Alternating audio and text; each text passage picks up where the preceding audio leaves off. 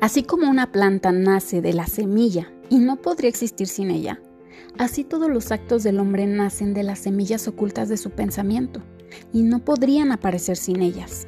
James Allen. Hola, ¿qué tal? Sean todos bienvenidos a un nuevo episodio titulado Atraes lo que piensas. Mi nombre, Lilie Chávez, coach de parejas emprendedoras. Aquí encontrarás herramientas, tips y recomendaciones para empezar a aplicar y mejorar tu relación. Comenzamos. Dicen los expertos que tenemos alrededor de 60.000 pensamientos en un día y la mayoría son negativos. Los pensamientos son lo más íntimo y personal que genera cada individuo y estos son los que condicionan la forma en que actuamos. La mente humana es comparable a un jardín, el que puede cultivarse inteligentemente o bien dejarse abandonado, pero ya sea en una forma o en la otra, inevitablemente tiene que producir. Si no se lo siembra con semillas escogidas, abundantes e inútiles malezas brotan en él y siguen reproduciendo su especie. El alma trae aquello que secretamente alberga, aquello que ama como también aquello que teme.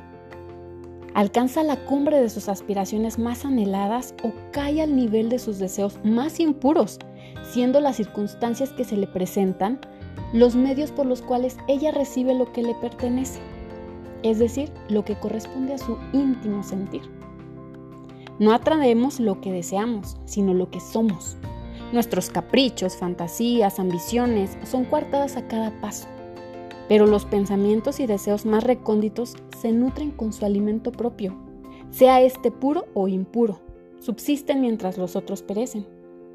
Los pensamientos buenos y las buenas acciones nunca pueden producir malos resultados, como los malos pensamientos y las malas acciones.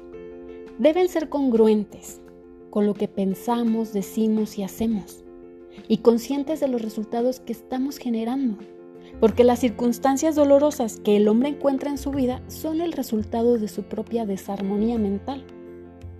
La naturaleza ayuda a todos a satisfacer los pensamientos que ellos más alimentan y los presentan las oportunidades que con mayor rapidez traigan a la superficie, tanto pensamientos buenos como los malos.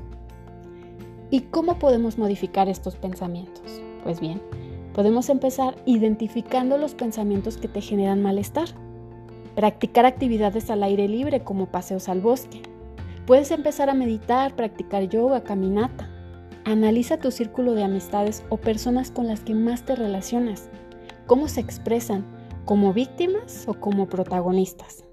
Somos el resultado de las cinco personas con las que más nos relacionamos. Somos lo que vemos y lo que escuchamos. Analiza qué películas ves, qué música escuchas. Eso va generando cierta vibración que afecta a tus pensamientos. Cuando empiezas a sentirte incómodo, nervioso o alterado, presta la atención al tipo de pensamientos que estás teniendo e identifica aquellos con connotaciones negativas centrados en el fracaso, resentimiento, culpa o miedo. Hay que recordar que nuestra programación nos va llevando a nuestros pensamientos. Estos pensamientos generan sentimientos. Los sentimientos nos llevan a tener unas acciones. Estas acciones a los resultados.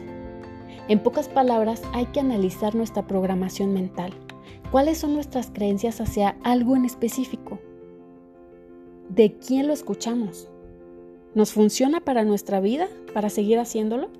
Y si la respuesta es que no, ahí ya tenemos información que nos servirá para elegir las creencias potenciadoras que queremos alimentar de ahora en adelante. Así como decía Henry Ford, tanto si crees que puedes como si crees que no, en ambos casos estás en lo correcto. Todo empieza con un pensamiento. Hay que cuidar nuestros pensamientos. Ahora me gustaría compartirles un poema de Pablo Neruda. Es referente a no quejarnos. Dice, nunca te quejes de nadie ni de nada, porque fundamentalmente tú has hecho lo que querías en tu vida. Acepta la dificultad de edificarte a ti mismo y el valor de empezar corrigiéndote. El triunfo del verdadero hombre surge de las cenizas de su error. Nunca te quejes de tu soledad o de tu suerte. Enfréntala con valor y acéptala. De una manera u otra es el resultado de tus actos y prueba de que tú siempre has de ganar. No te amargues de tu propio fracaso, ni se lo cargues a otro. Acéptate ahora o seguirás justificándote como un niño. Recuerda que cualquier momento es bueno para comenzar y ninguno es tan terrible para claudicar. No olvides que la causa de tu presente es tu pasado, así como la causa de tu futuro será tu presente. Aprende de los audaces, de los fuertes, de quien no acepta situaciones, de quien vivirá a pesar de todo. Piensa menos en tus problemas y más en tu trabajo, y tus problemas sin alimentarlos morirán. Aprende a nacer desde el dolor y a ser más grande que el más grande de los obstáculos. Mírate en el espejo de ti mismo y serás libre y fuerte y dejarás de ser un títere de las circunstancias porque tú mismo eres tu destino. Levántate y mira el sol por las mañanas y respira la luz del amanecer. Tú eres parte de la fuerza de tu vida. Ahora, despiértate, lucha, camina, decídete y triunfarás en la vida. Nunca pienses en la suerte, porque la suerte es el pretexto de los fracasados. Es algo fuerte.